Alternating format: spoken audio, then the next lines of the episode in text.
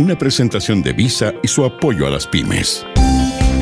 Hola, te quiero compartir lo que aprendí emprendiendo, tal como tú, desde la práctica, y hoy te hablaré de cómo sacar aprendizajes de un fracaso.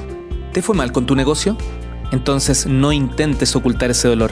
Tú ya sabes que el emprendedor se saca la mugre para lograr cada cosa, y nadie nos consuela cuando el negocio no resulta, así que es totalmente natural que un fracaso nos duela, y mucho.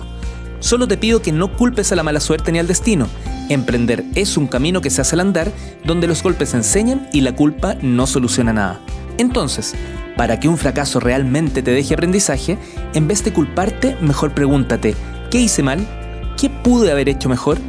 ¿Cuánto tiempo requiero para recuperar fuerzas y salir adelante? Jamás lo enfrentes con soberbia ni mentiras, o volverás a tropezar con la misma piedra. Arriba, vamos, la digitalización de tu negocio es un proceso que debes vivir y estoy seguro que lo lograrás con éxito. Dale, tú puedes. Soy Leo Meyer, el primero, y muy pronto nos volvemos a encontrar junto a Visa y otro buen consejo para los emprendedores jugados como tú y yo.